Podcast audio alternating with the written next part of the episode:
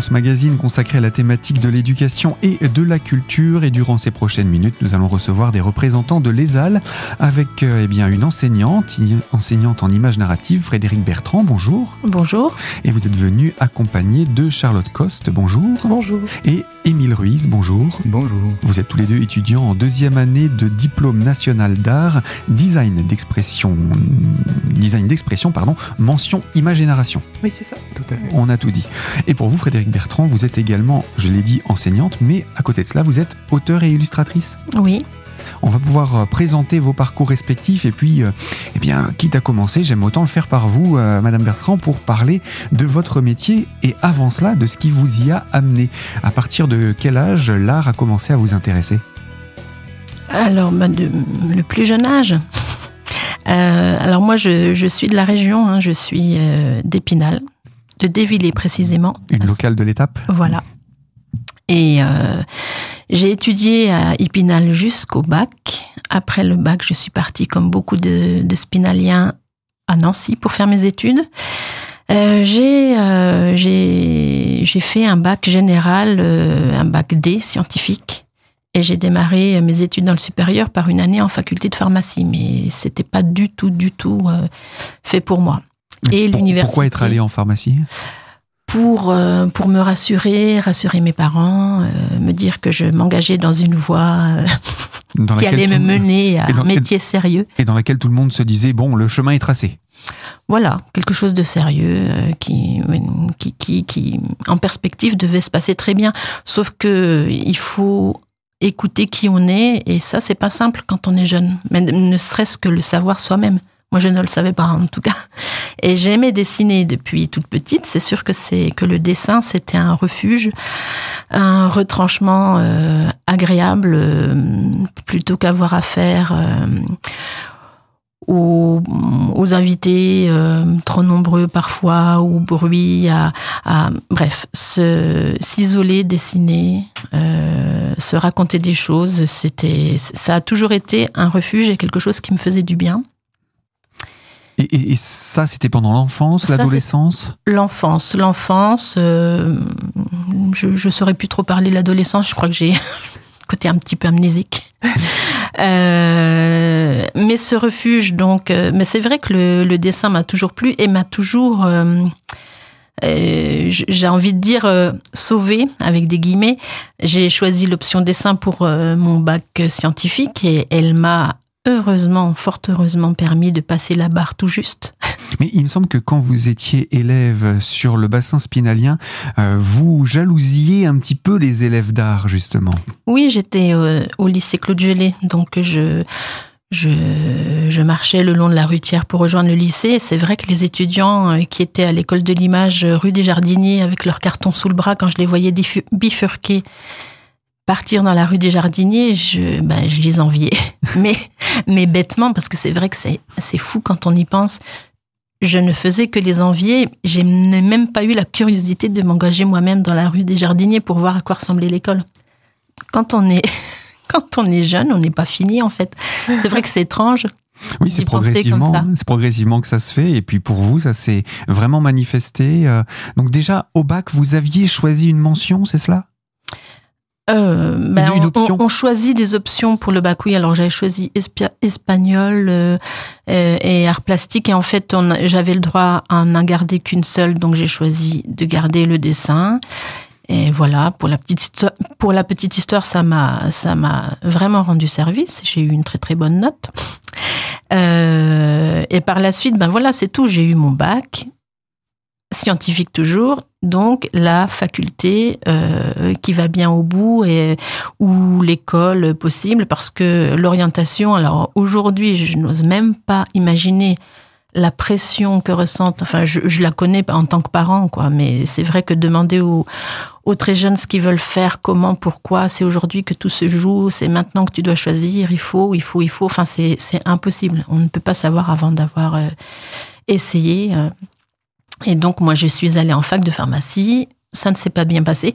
Et finalement, je me rends compte, enfin, pas bien passé, ça ne m'a pas plu. On va pas dire que c'était, voilà, les, les- gens qui, qui, qui Vous sont vous êtes pas ça. senti à votre place. Pas du tout. Mhm. Pas du tout. Et donc, j'ai écarté.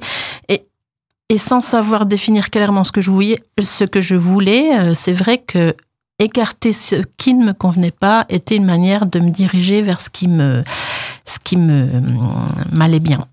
Quel a été le déclic alors à partir de là? Alors le déclic, c'est un petit job euh, d'été euh, dans une agence de design euh, industriel, de design qui s'appelait EID, qui est de Donneville, derrière le musée de l'image. Donc à Épinal. À Épinal. Le temps d'un été, donc j'étais étudiante en pharmacie et je me destinais à non pas poursuivre la pharmacie, mais peut-être tenter l'école de kiné à la rentrée. Enfin, j'étais très disponible, ouverte. Euh, Beaucoup de Pourtant, je suis quelqu'un d'anxieuse, mais mm, mm. les choses se font de manière instinctive, au feeling. Et la découverte des tables à dessin, de la création, de l'échange entre, enfin, du processus créatif, on va dire, euh, m'a vraiment plu et les, les personnes euh, de l'agence, les quelques personnes avec que je côtoyais m'ont m'ont incité, m'ont encouragé à passer un concours alors il y avait le concours possible en septembre à l'époque et, euh, j'ai fait un dossier rapidement hein, et j'ai enfin bref ça s'est passé comme ça j'ai été admise. Et, alors après je tiens à préciser qu'une fois admise de la même façon je me laissais porter entre guillemets parce qu'on ne sait pas ce qu'on veut même quand on est dans une école d'art. Et on reste ouvert. Et je pense que c'est la meilleure la meilleure manière de d'être étudiant en école d'art c'est de vraiment rester ouvert de continuer à ne pas savoir et de rester curieux et, et, de piocher, de découvrir pour avancer en fait. Et sans être une définition, c'est en tout cas un beau leitmotiv que vous nous donnez là, Frédéric Bertrand. Je rappelle, vous êtes enseignante en images narratives au sein de l'ESAL, l'École supérieure d'art de Lorraine à Épinal. Et on va se retrouver dans quelques instants avec vous et vos deux étudiants pour parler justement de ces actions que vous menez et puis poursuivre surtout sur vos parcours respectifs. Alors à tout de suite sur cette antenne pour la deuxième partie de ce magazine.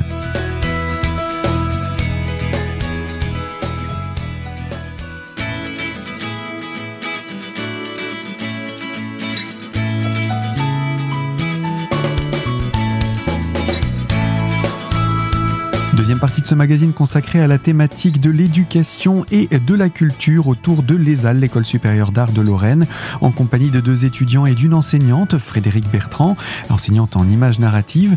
Et nous présentons justement votre parcours actuellement et vous nous donniez, euh, il y a quelques instants de cela, une, une, belle, une belle phrase, un, un beau leitmotiv finalement qui, j'imagine, vous a accompagné jusqu'à aujourd'hui dans ce projet. Oui, oui, oui, c'est vrai que moi ça m'a plu euh, de rencontrer euh, ben, les étudiants euh, qui étaient avec moi, de, de me définir aussi à travers eux et de, de, de les reconnaître comme étant des personnes avec qui j'avais affaire, à qui je ressemblais.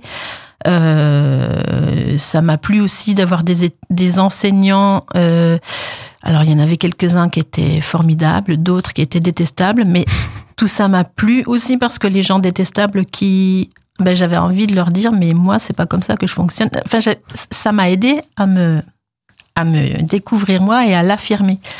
En voulant convaincre les autres, je me, enfin, je savais intimement les choses auxquelles je tenais, ne sachant pas les formuler, ben, euh, la confrontation euh, dans un milieu euh, aussi accueillant soit-il ou entre guillemets hostile, on, se forme à travers tout ça. Et et voilà. Et petit à petit, vous ne vous êtes pas trouvé à votre place, mais vous avez fabriqué votre place. Voilà, toujours euh, curieuse et, et, contente de rencontrer les gens. Donc une fois diplômée, euh, cinq ans d'études, je me destinais au dessin de presse. J'avais démarché, j'avais passé un diplôme euh, autour du dessin de presse, bah, façon un peu ce qui se passe dans le 1 aujourd'hui euh, avec... Euh, est-ce que vous connaissez le, le journal Le 1 toutes les semaines, euh, Eric. Mais en fait, j'avais, euh, j'avais euh, pour mon diplôme envisagé toute une actualité sur une année, quand même à destination des enfants, disais-je, mais bon, un travail à la plume, rien qu'à l'encre, mais satirique, et j'avais envie de de ça et j'étais allée voir le Canard enchaîné, Charlie Hebdo euh, et, c'était intéressant tout ça. À la rencontre des caricaturistes et illustrateurs? Sauf que je, oui, sauf que, enfin, c'était pas à travers la caricature, c'était vraiment la caricature entre guillemets de la société. C'était le décalage entre l'actualité, les choses qui se passent, c'est la manière de le restituer. Mais Enfin bref, voilà. Alors j'ai quand même une question parce que quand vous avez choisi de changer de direction pour vous mettre dans l'art, comment votre famille a réagi?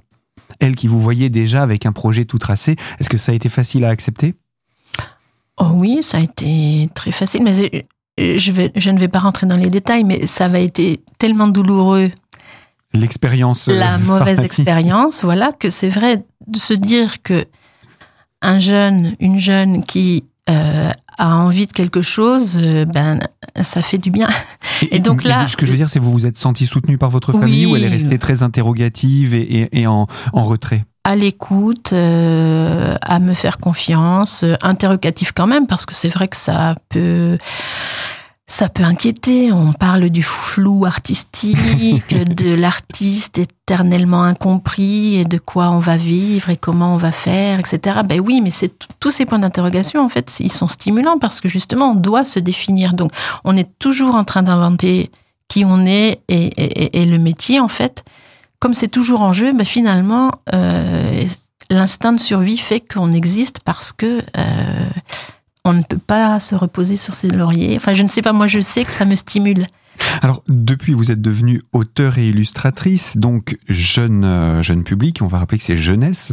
Le, votre définition exacte, c'est auteur et illustratrice euh, jeunesse, c'est bien cela?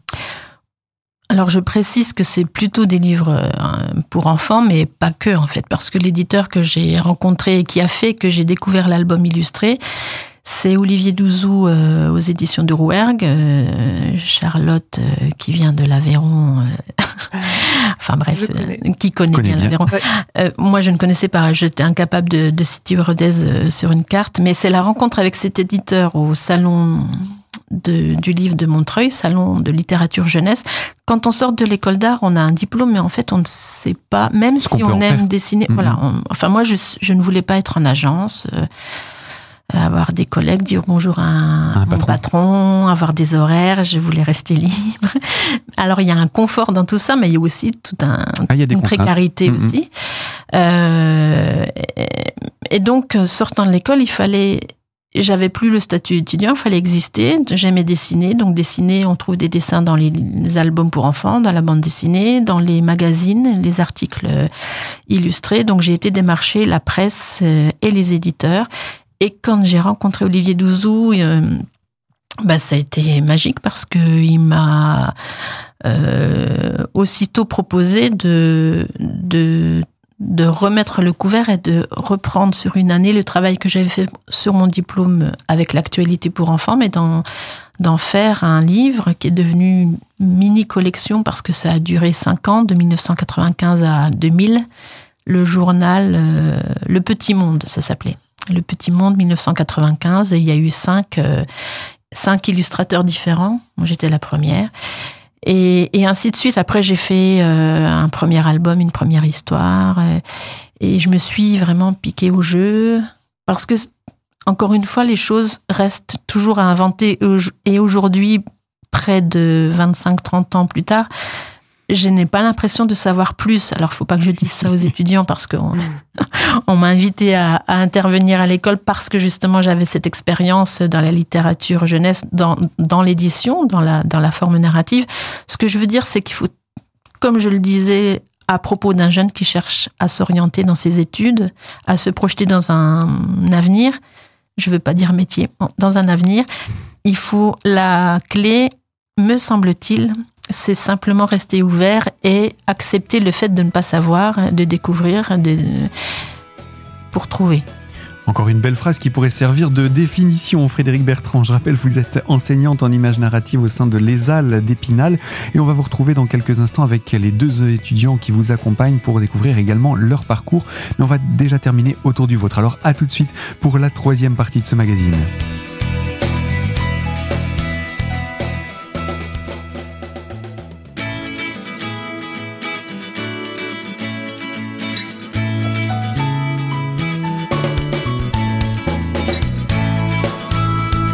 Troisième partie de ce magazine consacré à la thématique de l'éducation et de la culture autour de l'ESAL, l'école supérieure d'art de Lorraine, avec Frédéric Bertrand, enseignante en images narratives et accompagnée de deux étudiants que nous entendrons dans quelques instants. Euh, vous, il y a quelques instants de cela, vous nous donniez à nouveau une, belle définition euh, autour de la thématique de l'art et euh, d'un métier à exercer, Frédéric Bertrand. Et finalement, est-ce que c'est un petit peu ça qui sert également de dynamique dans votre enseignement auprès de ces étudiants? Oui, c'est exactement ça. Et, pour en revenir à, mes débuts à l'école, j'avais mais une appréhension vraiment mais monstrueuse avec une, l'impression de le complexe de l'imposteur. Je me dis mais je ne suis pas du tout pédagogue, je ne saurais pas euh, qu'est-ce que comment je vais faire, est-ce que j'aurai le temps? Parce qu'il faut j'avais très envie de continuer, enfin je veux absolument continuer à produire de mon côté. Et en fait, je n'avais même pas envisagé que les premières personnes à qui j'aurais affaire, c'était pas mes collègues ou c'était vraiment les étudiants et l'échange, le partage et, ce qu'on, oui, l'échange avec les étudiants, j'adore ça parce que justement, ils ne savent pas, ils cherchent et on cherche ensemble. Euh, et donc, l'enseignement, c'est sous forme d'ateliers plutôt, des, petits sujets donnés, des petits exercices, des jeux. En fait, c'est très ludique aussi. Moi, je, définis aussi le, métier de créateur comme une forme de jeu, de terrain de jeu permanent euh, qu'on explore. Et, donc, le, point commun, enfin, le de tout ça, c'est la forme narrative, la narration, raconter, donner du sens à, avec des images, avec du texte, l'articulation, pardon, euh, entre le texte euh, et l'image, comment exprimer des choses. Voilà, donc c'est je ne sais plus quelle était la question. Non, mais c'était pour parler de cela, donc c'est très bien. On est, on est dans la droite ligne. Et justement, on va maintenant parler un petit peu du parcours de, de, de deux de vos élèves, deux de vos étudiants qui sont ici avec nous, parce que ils sont en deuxième année, mais euh, on n'entre pas, euh, pas parce qu'on ne peut pas entrer à l'ESAL euh, facilement, mais on n'entre pas à l'ESAL simplement au sortir du baccalauréat. On va voir par vos parcours respectifs que vous avez roulé un petit peu votre boss chacun de votre côté, justement dans ce questionnement de qui suis-je, où vais-je et, et que vais-je faire Euh, on va commencer avec vous, Charlotte. Quel était votre parcours? D'où venez-vous? Alors moi j'ai fait mon, collège et mon lycée à Nantes, bien que, comme le disait Frédéric tout à l'heure, euh, j'ai des racines dans, le Rouergue et, en Aveyron. Et euh, j'ai fait un bac S parce que je savais pas trop par où aller. J'ai hésité à faire euh, un bac à appliqué, mais finalement je me suis concentrée d'abord sur le général pour me spécialiser plus tard parce que ça me faisait un peu peur. Et euh, j'ai commencé par une MANA, donc une mise à niveau en art appliqué.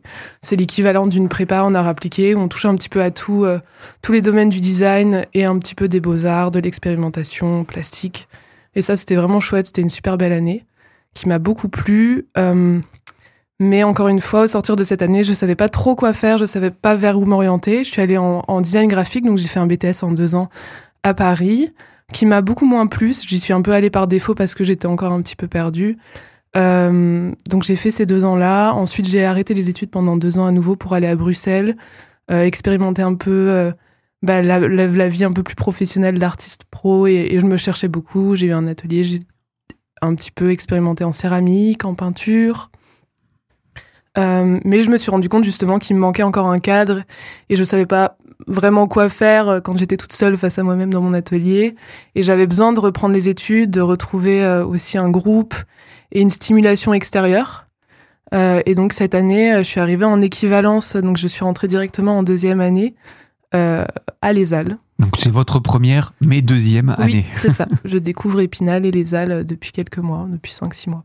Et comment c'est Épinal?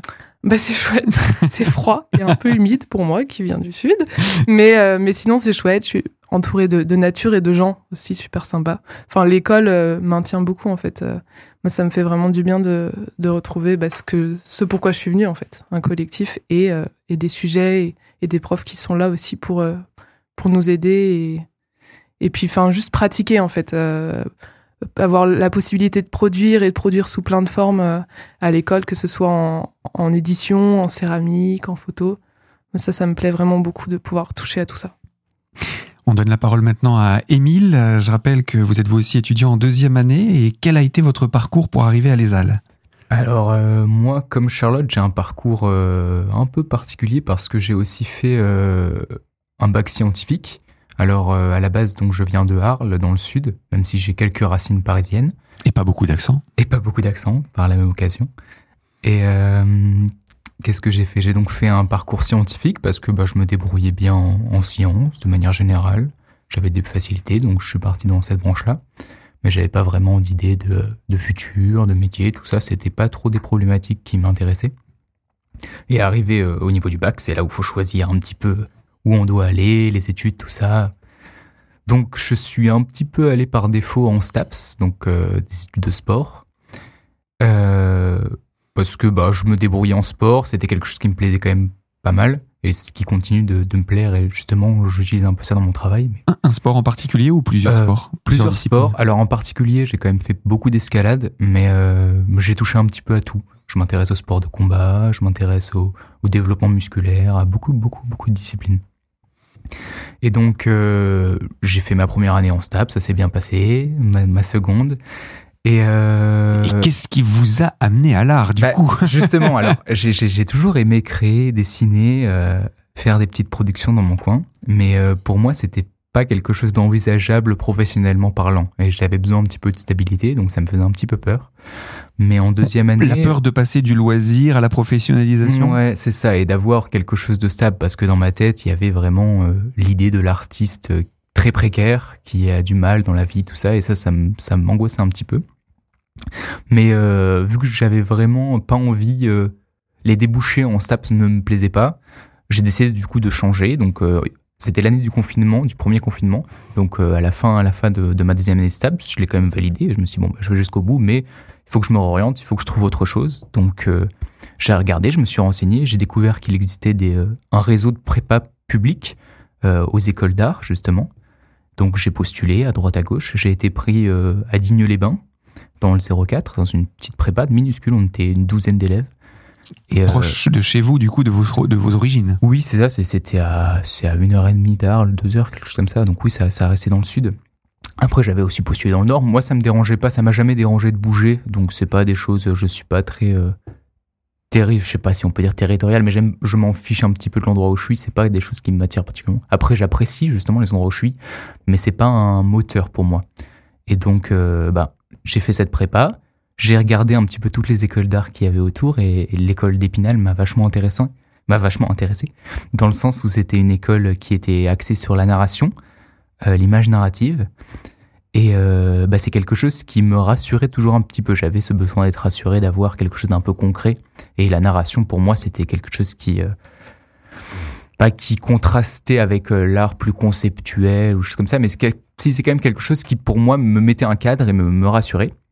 Donc j'ai postulé à l'école, j'ai été pris en première année et j'ai passé bah, une première année super qui m'a fait découvrir plein de plein de médiums, plein de plein de possibilités en fait euh, dont je n'avais pas du tout euh, conscience. Et euh, donc j'ai passé ma première année, très bien, et là je suis sur ma deuxième année et ça me plaît toujours autant. Donc euh, j'ai hâte, hâte de continuer.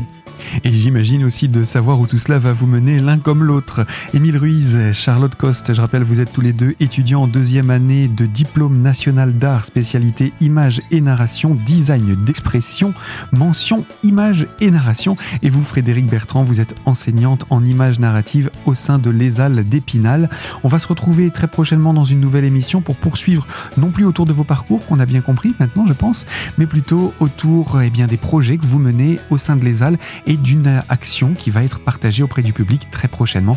Donc à très bientôt sur nos ondes pour faire le point sur cette action. D'ici là, je rappelle à tous ceux qui nous écoutent que vous pouvez retrouver ce magazine en podcast sur notre site internet radiocristal.org et dans l'onglet podcast, la rubrique L'invité. À très bientôt.